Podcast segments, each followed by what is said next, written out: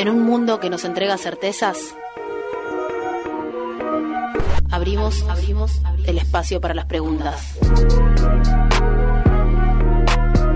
Radio Minga. Bueno. Hospital Británico.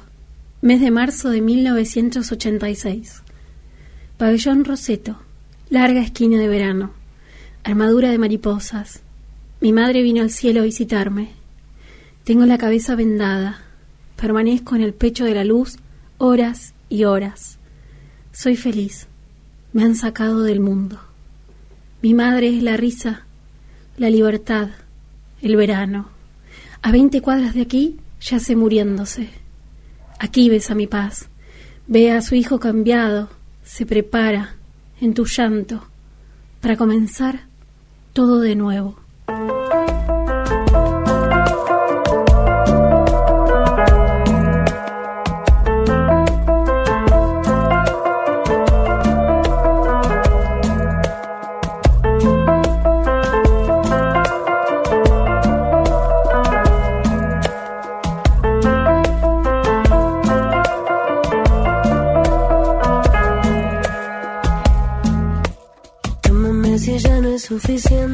Es tardísimo en los estudios de, de Radio Minga, pero nosotros seguimos acá porque, vamos a decir todo, este es un programa que ha sido grabado. O sea, ustedes lo están escuchando en el futuro. Le hablamos. Ah, no lo tenía. Bueno, nosotros somos eh, transparentes. Eh, nosotros en este, todo, en este momento, sí, en este momento, mientras ustedes nos están escuchando, nosotros estamos haciendo otra cosa, importantísima y secreta. Y que es para las bastardas, o sea, esta es joda. Por algo estamos grabando hoy. Y sí, pero no queríamos dejarlo sin, sin nada en este martes tan especial. Así que no podemos decir nada, ni de cómo está el clima, ni nada, pues no sabemos. Esperemos que esté lindo, que haya sido un día, un martes muy lindo. Así que le estamos hablando a oyentes del futuro. En el futuro, exacto. Me encanta la idea de que nuestra voz el martes que viene se reproduzca. Trascienda. Trascienda y nosotros estemos del otro lado. Los beneficios de una radio. Exacto. Estar en dos lados a la misma vez. ¿Qué tal, Los beneficios de que nuestro operador Mariano también nos banque a esta hora de la noche. Eh, que nos banque, literalmente. Que nos banque, en todas, en todas. Así que bueno, nos salvamos, Mariano. Muchas gracias por estar acá. Muchas gracias por todo lo que Por perdonarnos cuando nos mandamos macanas. que no son pocas. Bueno, se resolvió el misterio. ¿Se resolvió el misterio de la mariposa? Es increíble porque justo estoy hablando de una mariposa. Yo creo que fue Héctor Biel Temperley el que me dejó un mensaje, así que me la voy a llevar. Aclarémosle un poquito. Aclaremos un poquito, sí. Eh, abajo de la, de la silla de Tita, acá en el estudio de Radio Minga, apareció una mariposa. Es de cotillón igual, ¿no? No es sí, una mariposa. es una mariposa rosa, pero me la mandó Héctor Biel Temperley. Yo te, creo esto, de acá me voy a mi casa volando. realmente apareció de la nada, ¿no? ¿Lo, ¿La trajiste vos? No sé, pero me encanta esa idea. O sea, cuando lo leí dije, fue Héctor. Ah. Bueno, a pesar de que estemos así como en diferido, igualmente nos pueden escribir, sí, nos pueden contar. Eh, bueno, lo vamos a leer después. ¿Qué nos pueden decir? Lo que quieran, más o menos. Porque la consigna. Hoy consigna libre, abierto a lo que ustedes quieran, de literatura o no. Así es. Nosotros vamos a estar hablando de lecturas seleccionadas. Vamos a contar un poco, eh, bueno, qué estuvimos leyendo, qué eh, estamos leyendo actualmente y qué nos gustaría leer en el futuro, a, dónde queremos eh, apuntar, apuntar en, en, las próximas semanas. así que bueno, eso un poco se va a estar tratando el programa del día de la fecha. Eh, ¿Querés arrancar vos con... ¿Con lo que estoy leyendo? Sí, contar un poquito lo que leíste en la introducción, si querés. Y mm, bueno, nos metemos ya. Nos metemos ya de lleno a responder esta pregunta que en realidad es un programa que se nos ocurrió pensándolo como... Para, fue una joda y quedó, ¿viste? Eso de pensar qué estamos leyendo en el momento que, que estamos grabando el programa. Eh, en este caso yo estoy leyendo la poesía completa eh, acá dice obra completa de Héctor Bill Temperley, eh, de Ediciones del Doc. Em, yo nunca había leído a Héctor Bill Temperley. Eh, fue este año el encuentro, así que estoy re contenta porque fue en un momento clave que apareció este programa y pude contar un poco de, de, Héctor. Yo ya le digo Héctor porque si me mandó una mariposa, ya está. sí, Omarosa de Giorgio que se está personificando. La gran querida Omarosa, que siempre que no la nombrábamos? Que siempre está acá. Bueno, eh, mucho Héctor, pero no dije nada, así que voy a contar un poco de su biografía. por favor. Eh, respiro profundo. Héctor Bien Temperley nació en el año 1933 en Buenos Aires eh, y murió muy joven, a los 54 años, en el año 1987, eh, por un cáncer que terminó siendo metástasis cerebral o algo así, no, no entiendo mucho los términos, pero bueno, fue como una enfermedad larga y que, eh, que o sea, que llevó mucho tiempo y, fue como muy pesada, ¿no? Bueno, fue un cáncer, así que... Eh, bueno, y el texto que leía, Hospital Británico, es su último poemario que hace después de, de, o sea, de estar atravesando ya esta enfermedad. Para mí, obviamente que es el que estás leyendo, así que no terminé de leerla, pero eh, es un poeta muy interesante porque trabaja, ¿cómo puedo decir? Cuando lo leí y pensaba, digo, ¿qué voy a decir en la radio? Pensé como en un juego de pares. Eh, trabaja mucho con elementos de la naturaleza, ¿no? Eh, a lo largo de su poesía pude ver que si bien al principio de sus poemas, sus primeros poemarios o su primer libro de poemas, me gusta más cómo suena, eh, habla sobre lo que puede ser la pampa, ¿no? El campo, porque eh, Héctor viene de una familia inglesa, su madre tiene campos, entonces, bueno, pasan parte del tiempo ahí y hay como una geografía que se mete en su poesía que es muy interesante, pero a la vez también eh, habla del mar. Era un nadador, le encantaba nadar, entonces está muy presente el tema del agua, el agua en cuanto a natación, por eso un juego de pares, porque la natación implica dos cosas en Héctor Bill Temperley, que por un lado, la natación es como un ejercicio para mantener su cuerpo, y por el otro lado, el más místico, que el más me gusta, eh, habla de la, de la natación como algo que tiene que ver con lo profundo, con un estado donde él nadando trabaja otro, como otra, otro movimiento, eh, una respiración distinta, que le hace sentir que está comulgando, por así decirlo, con Dios. Eh, no sé si estoy como yendo muy rápido, pero vos me estás mirando diciendo, esta está entrando en un delirio. No, no, no, para, nada, Yo estaba, ah, que estaba pensando? que siempre venís con, con, algo más, con un análisis eh, que da un pasito más. Ay, me encanta. eh, bueno, y tiene también dos momentos en su literatura, o sea, mejor dicho, en su poesía, porque no hace otra cosa que poesía, eh, la primera parte es como que él eh, es como más reservado de las estructuras, ¿no? Y pasa un tiempo y se puede como se puede como deshacer de eso y empieza como a navegar. Me sale mucho esa palabra porque él la usa mucho en su eh, en su poesía. Empieza como a meterse en las profundidades y, suelta lo que es la estructura y demás. Y empieza a trabajar el verso libre y aparece un Héctor Temperley mucho más libre al punto de llegar eh, incluso a, la iluminación mucho más seguido, porque lo que vamos a ver cuando leemos a Héctor Biel Temperley, justo lo leía hoy, eh, es leer un poeta iluminado, ¿no? Un poeta que está todo el tiempo buscando eh, la, la, comunión, una comunión que tiene que ver con lo con Cristo, pero no desde lo religioso, sino como que él dice que encuentra a Dios en él, perdón, encuentra a Cristo en él y ha tenido un montón de procesos eh, que siente que han sido revelaciones, como por ejemplo, no sé, eh, haber salido a la calle y haber sentido, dice él, el golpe de Dios. O sea, como una, una, no sé, como algo que se le revela, como el amor de Cristo en él. Em, incluso Héctor Bill Temperley eh, dio una entrevista sola, se la dio a Sergio Vicio, también un poeta, que si quieren leer la entrevista es muy interesante y está en eterna cadencia, así que la pueden ver. Y bueno, habla de esto de revelar y que hay un poemario que se llama Kroll, que tiene que ver, y ya con esto cierro porque no sé cómo estamos con el tiempo. Estamos bien Genial. Eh, Kroll es la técnica de natación, eh, donde para mí ahí se concentra como su poética. A mí el libro que más me gusta es Hospital Británico, que viene después, y me gustaría decir algo chiquitito, pero bueno, en Kroll se con, como que se concentra su poética. ¿Él sabes lo que hizo? ¿Sabes lo que hizo? Ah, es la tipa, salió con chumería. chumería ah. eh, en, la, en la entrevista de, que le hace Vicio, dice Biel que estuvo horas, después de haber escrito Kroll, pensaba que cada verso tenía que ser una respiración, una abrazada. Él conecta la, la natación, el hecho de nadar, con la respiración y esto que decíamos hoy, ¿no? De profundizar con lo místico, por así decirlo, con esa comunión. Y es lo que hace es escribir Kroll eh, y después pone todas las hojas del poemario, las pone en el suelo, él se pone arriba de una silla y ve si el movimiento de natación de esa técnica de Kroll se da en el poema. Yo lo amo a Héctor Wilterberly y mm, me hubiera encantado conocerlo, pero hoy me dejó una mariposa y ya estoy muy contenta. y bueno, y para decir lo último de, de, su poesía, Hospital Británico es el último, eh, salió muy poquito, o sea, al año siguiente murió y fue, dice que fue como ya el momento donde él...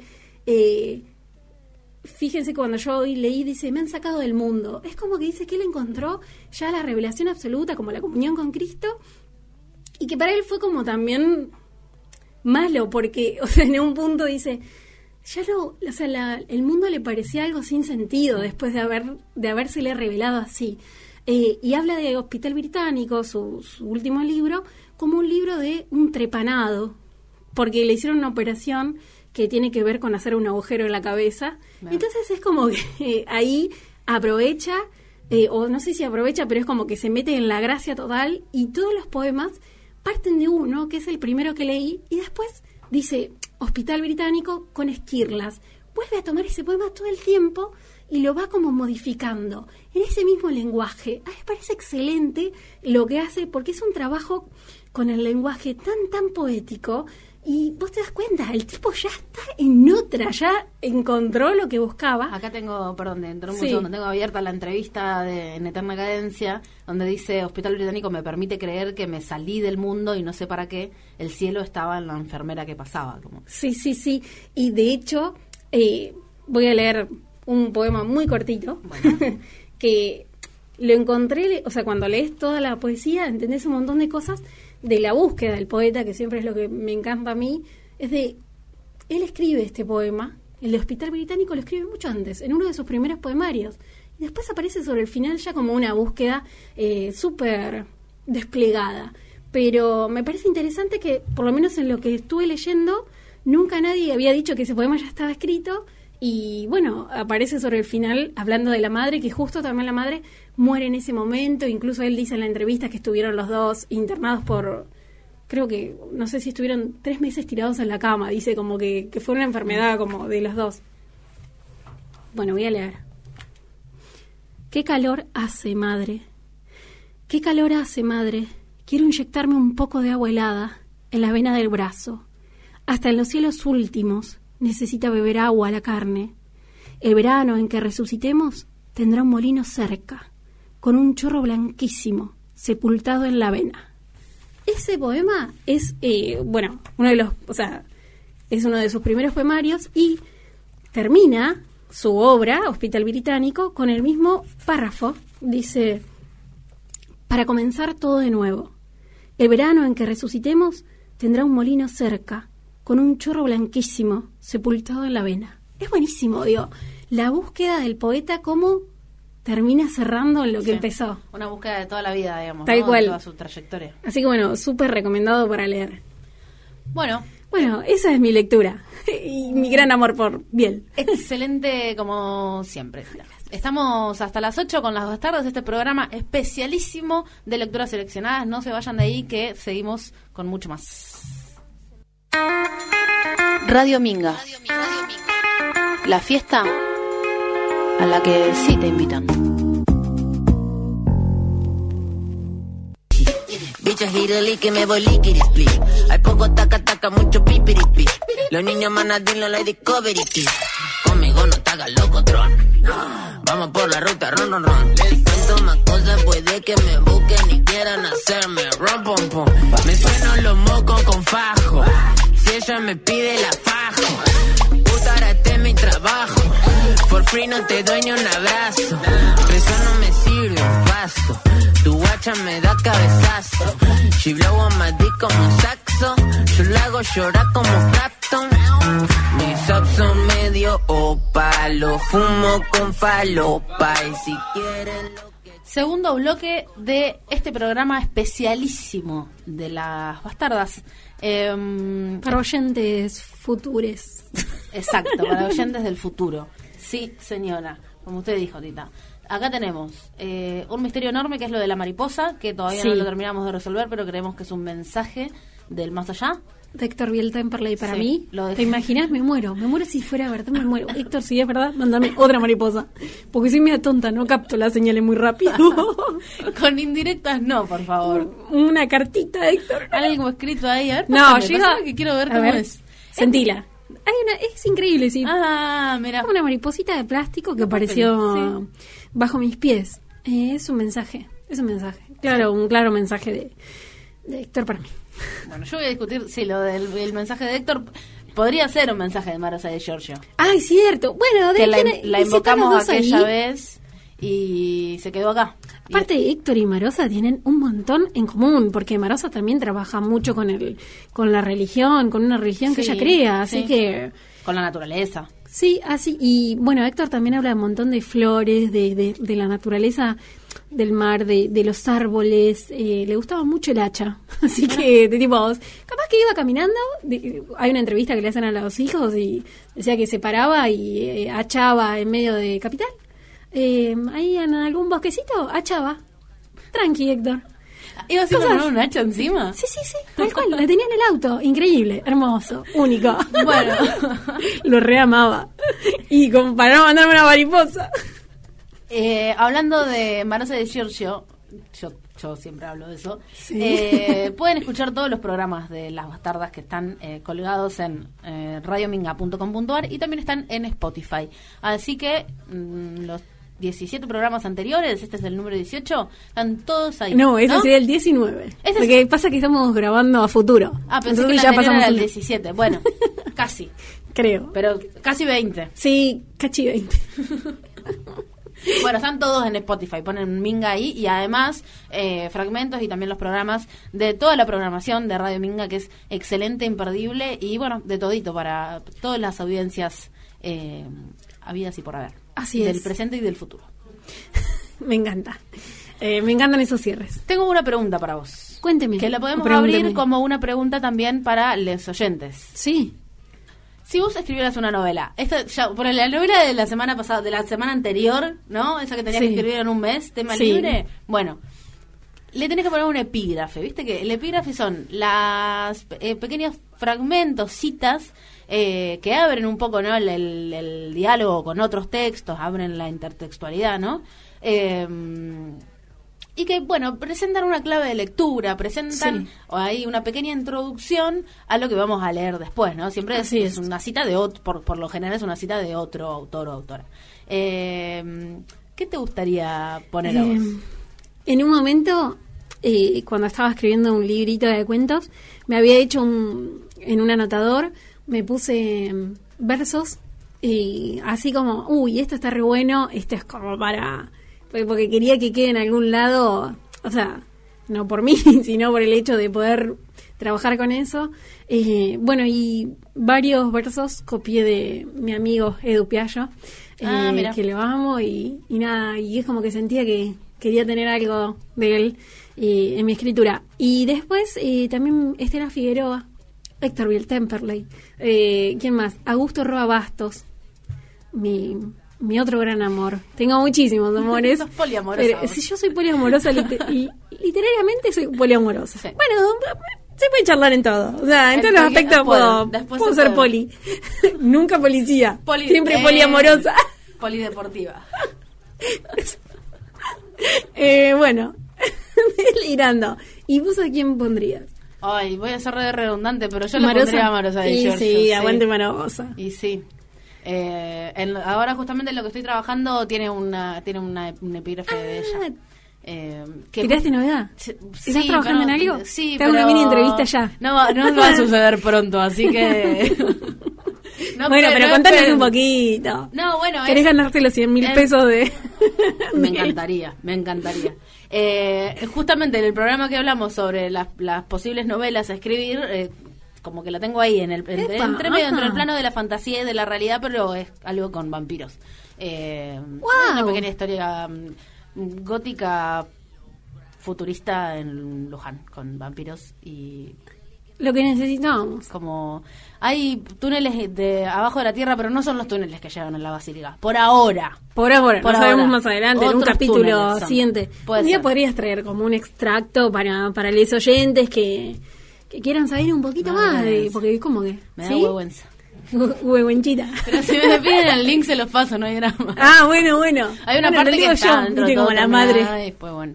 ¿Qué? Hay una parte que está más o menos terminada y la otra, bueno, nos vamos viendo. Se va a llamar O sea, así. si alguien se quieren postular como lectores cero, digamos, y leer algo muy, muy crudo y va a darme sus... sus eh, Sus críticas, sus- sí, eso. Sí, pero gratis. O sea, es Sí, un tra- sí, sí, Ser de buena lector onda. cero es un trabajo, pero yo no tengo plata para pagar. O sea, puedo pagar con cerveza, no sé, con Ah, una entonces yo me anoto. charlamos. Bueno, me encantaría, la verdad. Dale, Sí. mándamela. Eh, bueno, te preguntaba lo de los epígrafes porque tengo acá sobre la mesa Come Tierra de Ah. Dolores Reyes. De Dolores Reyes. Sí, Dolores Reyes, te introduzco un poquito. eh, nació en Buenos Aires en el año 1978. Es docente, ella estudió letras clásicas en la Universidad de Buenos Aires. Además es feminista, es activista de izquierda. Es madre de siete hijos. La verdad que no sé cómo se hace para escribir una novela eh, teniendo Siete, siete, hijos. hijos. Se Eh, levanta muy, muy, muy yo tengo temprano. dos gatos y no puedo. Realmente. Mal. Yo tengo un perro y tampoco puedo. Vos sabés que eh, leí una entrevista que le hacían a Dolores y ella decía que se levantaba muy, muy temprano. Y sí, si tenés Claro. siete hijos, ¿cómo haces? Sí, no, tenés que dormir tres horas para... Sí, se levantaba. Pero eso de las 5 de la mañana me hizo acordar a Fabio Morábito que él se, le, se linkeaba al toque ya. Pero Fabio Morábito se levanta todos los días a las 5 de la mañana para, para escribir. Un escritor, poeta eh, mexicano. Él dice que su rutina consiste en escribir cuando todos duermen. Bueno, es hermoso. eso. Es- está bueno eso, esto ya como más del mundillo de la escritura, pero es una, un- no sé, una hora en la que el cerebro está como todavía descansado. Sí, no como sé. más. Porque hay algo ahí también de que eh, los escritores como que también tienen que laburar. Y como termi- si te Mal. esperas a terminar de laburar para ponerte a escribir, después no te sale ni un haiku. Bueno, vos sabés que Carlos Batilana, no, aparte la complejidad del haiku no, no te puede salir ni a las 5 de la No. mañana. Eh, Carlos Batilana decía que él se deja, bueno, nos contaba eh, Osvaldo Bossi en el taller, que Carlos Batilana, su amigo, poeta también, eh, se toma siempre, tipo, después de cenar, como su ratito con el café y escribe. Mm. Claro. No, diferentes técnicas, ¿no? Pero a la mañana es como hay... Hay como una esperanza, dice Osvaldo Bossi, de que hay algo que puede ser posible porque recién arranca el día. Claro. Eh, Tema para- a- para hacer programa. Sí, sí, la verdad que sí, técnicas de escritura, procesos creativos, ¿no? Porque está estos escritores que se toman un vino y, y se fuman un porro y ahí escriben y después están los otros que... Que hacen tener- eso y se dan cuenta que al si pedo. hacen eso se tienen que acostar a dormir porque Sí. son gente grande. Claro. Eh, no, y también me acordaba de Galeano que contaba que su primer libro lo escribió en un momento en el que eh, no dormía. O sea, trabajaba de día y escribía de noche y no dormían. Igual un, Insomnio. Un quime, Por- un uf. Inventando Sí, un quime. Un, una, un queme. Un te, vendo un, te vendo un quime. Eh, sí, no, un queme que no. No es recomendable para la salud mental. No. Que nosotros siempre lo ponemos eh, como prioridad antes que la literatura. Sí, porque si no, no te puede hacer mucho. Yo cuando estoy mal no puedo escribir. Bueno, un día hacemos un programa, hace, acá se acaba eh, de instaurar una idea de procesos creativos. Me encanta. Eh, bueno, y estábamos hablando de epígrafes y yo traía este libro, Come Tierra, de Dolores Reyes, que salió por sigilo y tiene dos epígrafes. Eh, uno dice, tú que solo palabras dulces tienes para los muertos, que es de Leopoldo María Panero. Y el segundo epígrafe, porque no se anda con poco. Arranca. Hay algo que a mí me parece un despropósito, que es escribir una novela y no ponerle un epígrafe. Claro, mínimo. Tirarle un. Pero sí es lo más lindo. ¿o Ay, a mí me encanta. El otro dice, nadie sabe lo que puede un cuerpo. Y es de Baruch Spinoza. Eh, dos claves de lecturas que ya más o menos nos van metiendo en tema, ¿no? Esto de, eh, de la muerte y de los cuerpos. eh, que va a trabajar Dolores Reyes en esta novela Come Tierra. Come Tierra es la protagonista de, de esta historia. Estoy pensando por dónde arrancar porque realmente te- como que tiene muchas cosas muy interesantes. Eh, porque lo que hace esta niña, me voy a tomar el Sí. atrevimiento de espolear un poquito, pero no el final. Pero no todo. Eh, pero no todo, como dar una, una, una pequeña introducción. Eh, comienza justamente la novela con ella de, de muy niña, eh, comiendo tierra, literalmente, Ajá. Y eh, a través de, mm, de esa tierra que come se puede conectar, digamos, con, o sea, tiene como una especie de visión, la tierra le comunica, le, informa, le da de, información eh, sobre alguna persona que haya sido como habitante de esa tierra, digamos. La tierra tiene que ser de la persona, es decir, no, no en, el, en el sentido de... Eh, de propiedad privada, ¿no? Pero que tiene que haber o habitado ahí o haya muerto en ese lugar, como que de cierta manera y a través de ciertos mecanismos que ella va perfeccionando, eh, va obteniendo información a través de esto de eh, comer tierra, a pesar de que obviamente comer tierra le genera un daño enorme para, para su cuerpo, ¿no? Claro. Eh, y ahí hay algo que mm, es extraño de explicar porque el registro es realista a pesar de que ah, me encanta. a pesar de que tenemos a una a una protagonista que come tierra y ve eh, cosas y hay algo ahí como de mm, esto de me parece que es una discusión que un poco se se, se establece digamos con el realismo mágico eh, que es este realismo mm, amplio que permite América Latina en donde una persona que come tierra y se conecta con, con la muerte eh, funciona perfectamente eh, en el universo en donde en donde está mm, inscripta. inscripta sí gracias por, por, la, palabra. Eh, y ella como que empieza a desarrollar como una especie de mm, servicio digamos como de bruja no como bueno las brujas existen las curanderas los curanderos son como también personas que como que la lógica no los envuelve, digamos, no, no lo podemos entender desde la racionalidad, pero son personas que existen en el mundo real y por eso podemos hablar de ellos a través de, una clave de, una clave realista. Eh, bueno, en la novela ella primero descubre eh, algunas cuestiones sobre el femicidio de eh, su maestra de la escuela. Ese, bueno, un día la maestra Ana no vino más y ella como que la tiene como, como referenta. Su mamá murió, su mamá fue asesinada en realidad. Eh, y, bueno, decide comer tierra ya sabiendo que ella puede hacer eso y descubre el lugar en donde estaba el cuerpo de, la señorita Ana. Es un libro muy fuerte, es, para leerlo eh, de a poquito, así frenando, de un capítulo frenar para repensar, por lo menos a mí me pasó eso.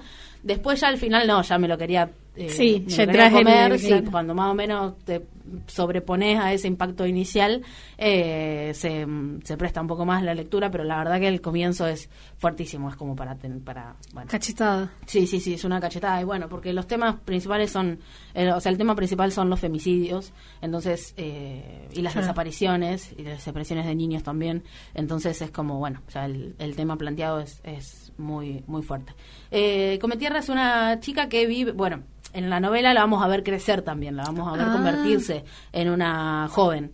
Y mm, en un momento viven, eh, después de la muerte de su madre, viven con, con su tía, porque el papá se fue de la casa.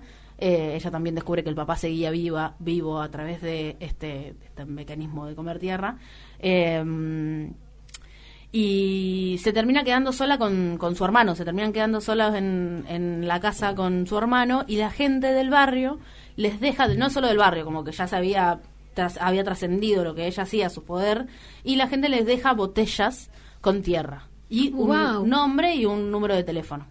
Entonces ella eh, comía esa tierra y a veces podía obtener cierta información. No lo hacía siempre entonces, porque no, era que siempre quería tener esta conexión, digamos, con la muerte.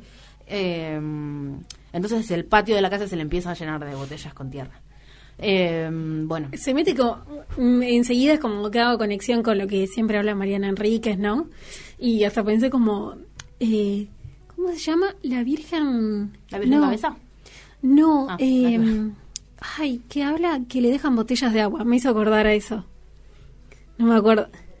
La difunta corría. Ah. Gracias, Marian, siempre ahí al pie del cañón. Marian, la gente te quiere escuchar también. No nos tiren la voz solo para nosotras, porque. claro, sí. La difunta corría, pero. Sí, hay algo de ofrenda, ¿no? Ahí en, esto de dejarle las botellas con, con tierra. Y a veces esa tierra no funciona para lo que quiere, para lo que quiere la, familia, digamos. Ah. Eh, y a veces les miente también a la familia porque la verdad es como demasiado desgarradora, digamos. Eh, es un poco del universo en el que transcurre esta novela y algunas cosas como bastante generales. Después va, a haber una trama eh, ahí que, bueno, nada, te va llevando hacia... Como que se van profundizando. Sí, se va profundizando, se va como cerrando hacia algún algunos eh, Casos. diría casos sí eh, más específicos eh, y que la, la atraviesan de Más cerca, de- digamos. claro. Sí. Eh, así que nada, muy recomendada, pero sí es una lectura para adultos y es eh, nada, esto fuerte, es como algo que te va a dar un, un baldazo de agua en la cara. Así es. Eh, es su primera novela, ¿no? Es su primera novela, sí.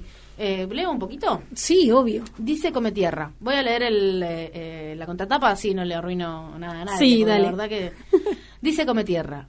Me acosté en el suelo, sin abrir los ojos. Había aprendido que de esa oscuridad nacían formas. Traté de verlas y de no pensar en nada más, ni siquiera en el dolor que me llegaba desde la panza. Nada salvo un brillo que miré con toda atención hasta que se transformó en dos ojos negros. Y de a poco, como si la hubiera fabricado la noche, vi la cara de María, los hombros, el pelo que nacía de la oscuridad más profunda que había visto en mi vida. Eh, vos hablabas de Mariana Enríquez y está es- es, eh, nada esto también que, que, aparece en ella de que no los, son escritoras que no se pueden encasillar ya en el fantástico, ¿no? El fantástico quedó, el cajoncito del fantástico, la estantería del fantástico quedó un poco vieja para estas lecturas. Es como que mm, están ni siquiera en un intermedio, es como una manera amplia de ver la realidad y de escribir desde una clave realista, si se quiere. Eh, Habrá que leerla. hay que leerla, hay que leerla muy recomendada. Sí, Eh, la verdad que no tiene desperdicio. Eh, muy contenta por haberme encontrado con, con este libro que me prestaron y que ahora me lo prestaron de nuevo para, para poder traerlo acá y tenerlo en esta mesa. Así que Así. muchísimas gracias. Eh, ¿Qué hacemos? ¿Vamos a escuchar un poco de música y volvemos? Sí, sí, para, para entrar en sintonía. Escapando, escapando de un orden para después escapar del siguiente. Radio Minga.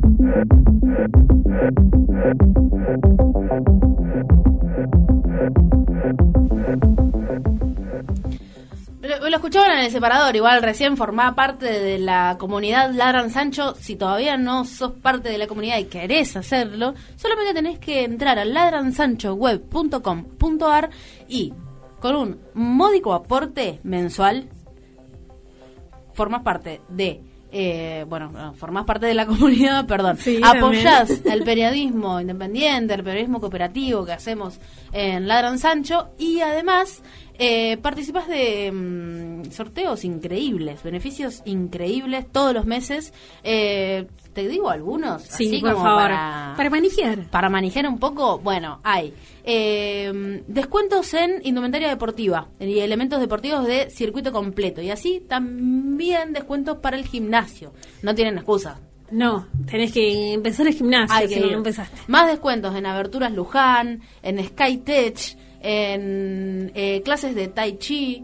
Eh, después hay libros, estos no son descuentos, esto te llevas el libro. El libro. El Yo libro. una vez me gané un libro y estoy recontenta de poesía. Mira, ahora eh, pueden concur- concursar por eh, Basura de Anaí Flores. No, eh, Anaí Flores, perdón, es la, compi- la compiladora. Eh, es Introducción a las Teorías Psicológicas. Eh, con fines de la patria, cuentos y poemas del nordeste argentino. La Bolsa y la Vida, historias de bandidos sociales. Este me parece Ah, muy ese me gusta, interesante. Sí, es una selección de Osvaldo Aguirre.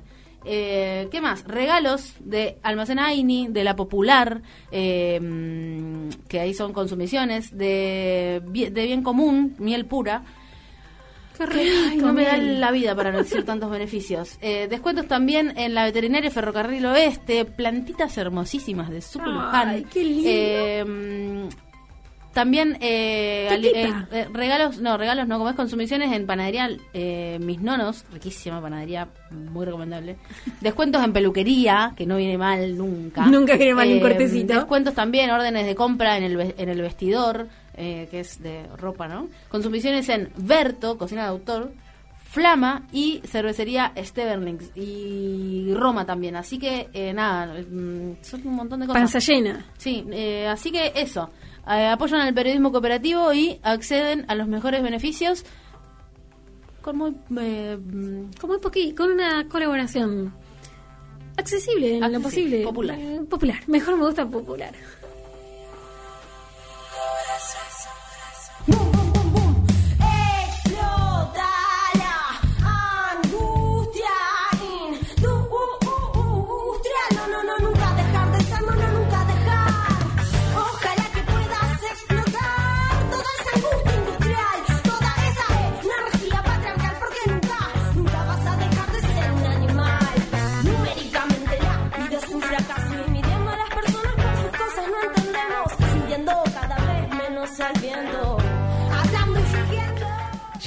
Llegamos al tercer bloque de Las Bastardas se, y va- acá... se fue volando el programa como eh, vuela la mariposa de papel que tenemos eh, mágicamente en el estudio. de nuestro querido Bill Temperley. eh, Vos sabés que quería contarte anecdóticamente que en el 2019 fui a la Feria de Editores Independientes, creo que se llama así, Feria de... bueno, a la FED. Eh, y se ríe Mariano porque tiré un chamullo, no, pero bueno, es la Feria de, de Editores. Ahí está, nada más. Independiente lo agregué porque me gusta. Y eh, hay varias charlas, siempre se dan charlas. El año pasado fue obviamente virtual, pero este año vuelve a ser presencial, así que tengo muchas ganas de ir. Y en el 2019, cuando fui, había una charla que se llamaba Mejor Acompañades. Y entramos. Es como que vimos luz y entramos. Y estaba Dolores Reyes y Vera Giaconi, que estuvo en el proceso de edición de, de Come Tierra.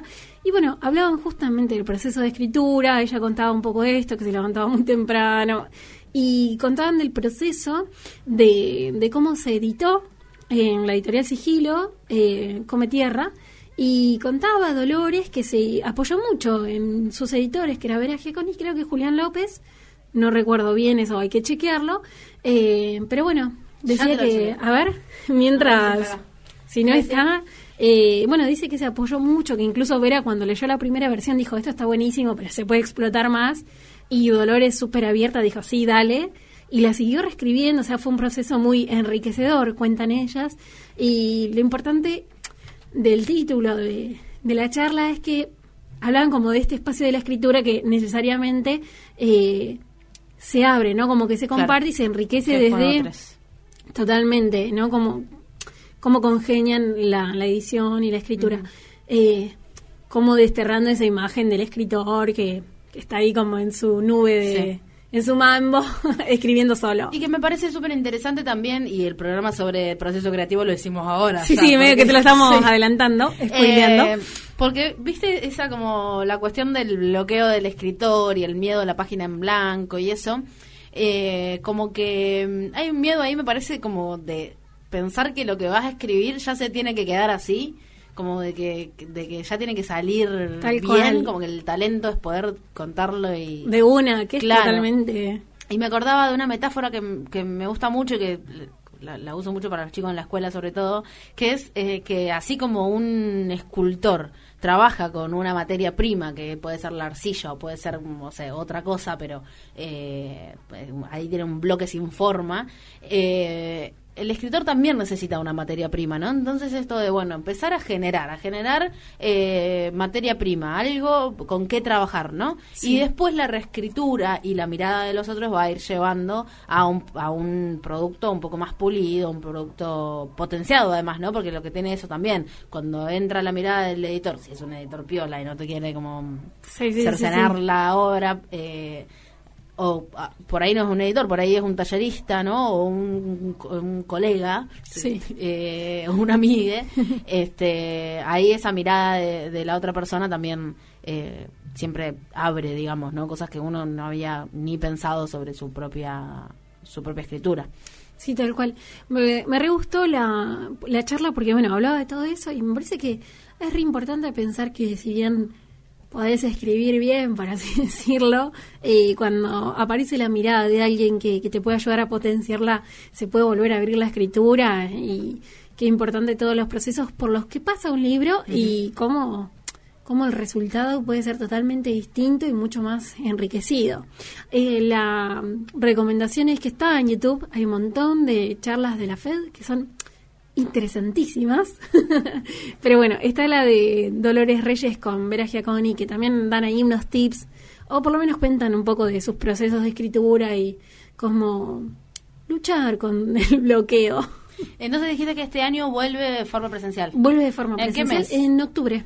Te Así vamos a mandar de, Ay, me encantaría. de movilera, digamos. Yo ya estoy, viste, ahorrando. Estoy con el chanchito porque cuando voy ahí me dan ganas de comprarme ¿En todo. dónde, ¿En dónde se hace? El año, en el 2019 se hizo en el Conex. Ah, Eh, fue hermoso, o sea, no, no sé cómo será ahora con el tema de la pandemia, pero era tipo, están, ¿cómo se diría en plural? Están es... Stands, Stands. ¿no? Bueno, un montón de mesitas, lo reponía rústico. Y de todas las editoriales independientes que se te ocurran, y había de, de Chile, de Perú, no, no, droga pura. No sé si tendría que haber dicho droga, pero... Eh, Sí, hoy sí, estábamos el pensando es si-. Sí, estábamos pensando si estábamos haciendo apología de la descarga mm, Ah. pirata y ahora estamos haciendo apología también de, ¿De qué? de, la- ¿De de qué? las drogas. Ah, sí, sí, nos van a cancelar en 3, 2, 1. Sí, si no estábamos canceladas ya, porque acordate que este programa va a salir en el futuro, así que por ahí nos cancelan mañana. Capaz que esto no sale. Y No sale al aire. Porque nos vinieron a buscar los policías del derecho de autor. Sí. Eh, bueno, un debate que igual tiene como muchas vertientes, ¿no? Esto Sí. de los derechos de autor, de como esta tensión que hay entre la entre comillas democratización de los textos y la democratización de la sí, de la literatura y de la cultura y el tema de el laburo que hay detrás y de cómo eso, bueno, nada, es el sustento de vida de, de algunas personas y que si te lo descargas pirata no le va a llegar dinero a esa persona. Entonces se, se da como una tensión bien interesante ahí, hay un montón de, de, de- de voces distintas que, bueno, aportan. Así que columna, nos anotamos una columna, Columna para el pendiente, futuro. columna. Justo hablando de eso, Dolores Reyes también es como que estuvo muy activa con, con ese con ese debate que se dio, ¿no? Acerca de los derechos de autor, porque justo hablaba, o sea, estaba lo planteaba desde la situación de cuando una novela es contemporánea y se está vendiendo, o sea, no no sé, bueno, ahí plantó Claro. su posición, así que quizás algún día cuando hagamos la columna podamos contar un poco más. Claro, como que no es lo mismo descargarte eh, la Odisea en PDF Claro. que, que la novela de Dolores Reyes Sí. pirateada, ¿no? Claro.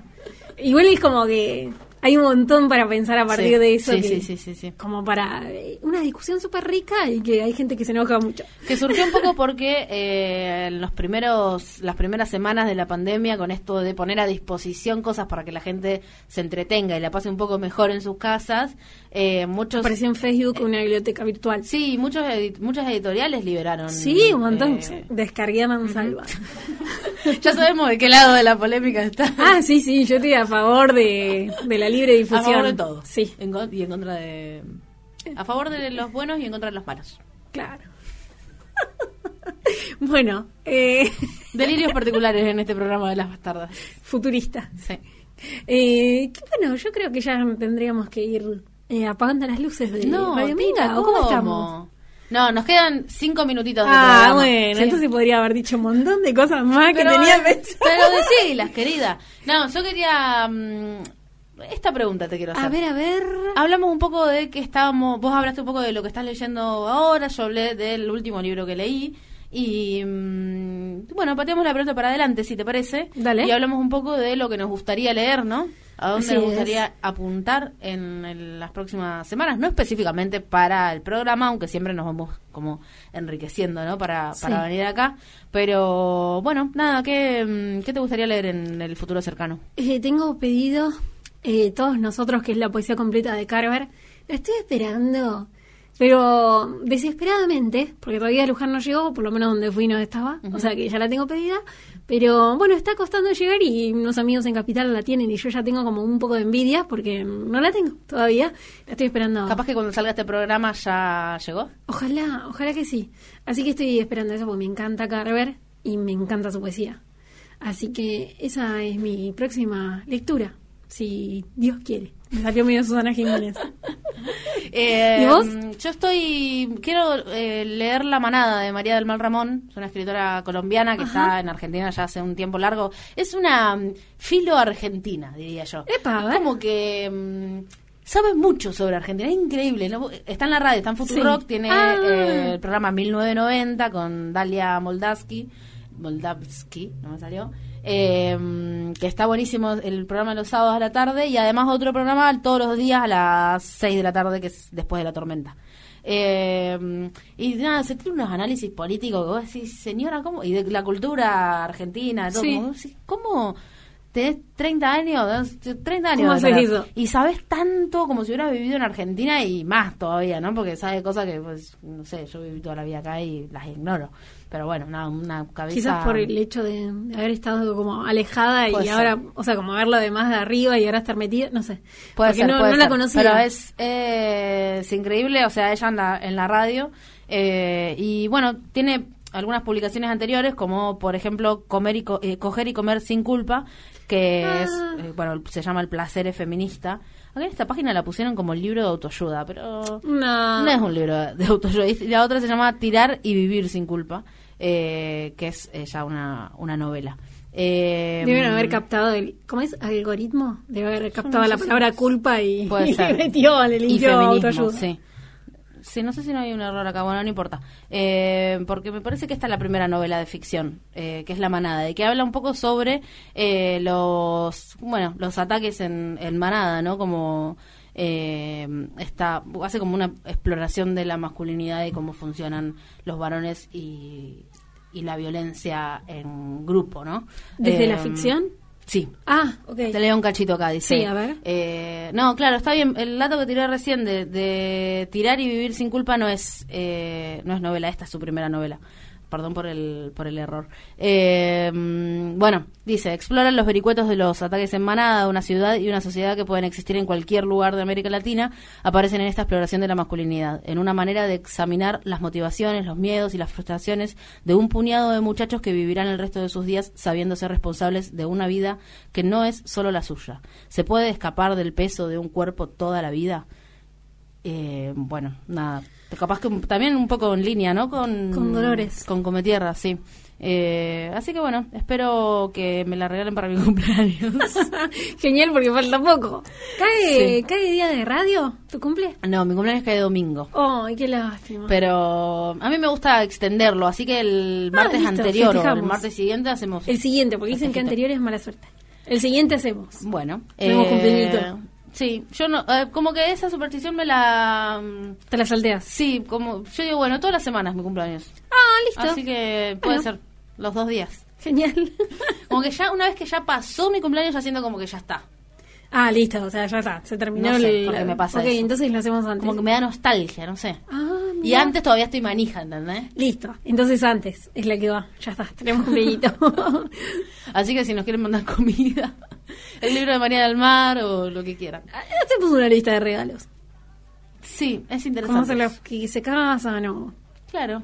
Ah, ahí, eh, capaz que alguien se copa. O pongo tipo un link para que me den plata y yo Ah, como tipo Santi. Maratea, ¿viste? Ah, un vamos a ayudar a Un Lucía mercado. en su, en En su su causa noble. Sí, exacto. Eh, ahora sí, se nos fue Ahora sí se nos fue. el programa. Suspiro. ¿Cómo te sentís, Tita? Bien, manija, estoy para hacer otro, pero, pero no, ya está, con este está bien. No sabemos que puede llegar a salir en el tercero. No, ya mm, Ya es demasiado. exploraríamos lugares... Oscuros. Sí, además Me no habría más oxígeno en el... Mal. nos empezaríamos a dormir. Sí.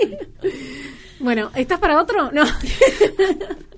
Bueno, eh, la verdad Bueno. un placer eh, de nuevo, como siempre, Tita Martínez, acá, yo, Lu Felice. Lucía Felice, Mariano Gómez en la operación y bueno, nos vemos con un programa muy especial. Muy especial. El, eh, ya iremos tirando noticias. Sí, Eh, estén no atentos a las redes porque va a pasar, se vienen pasar cositas, cosas. se vienen cositas. Radio Minga.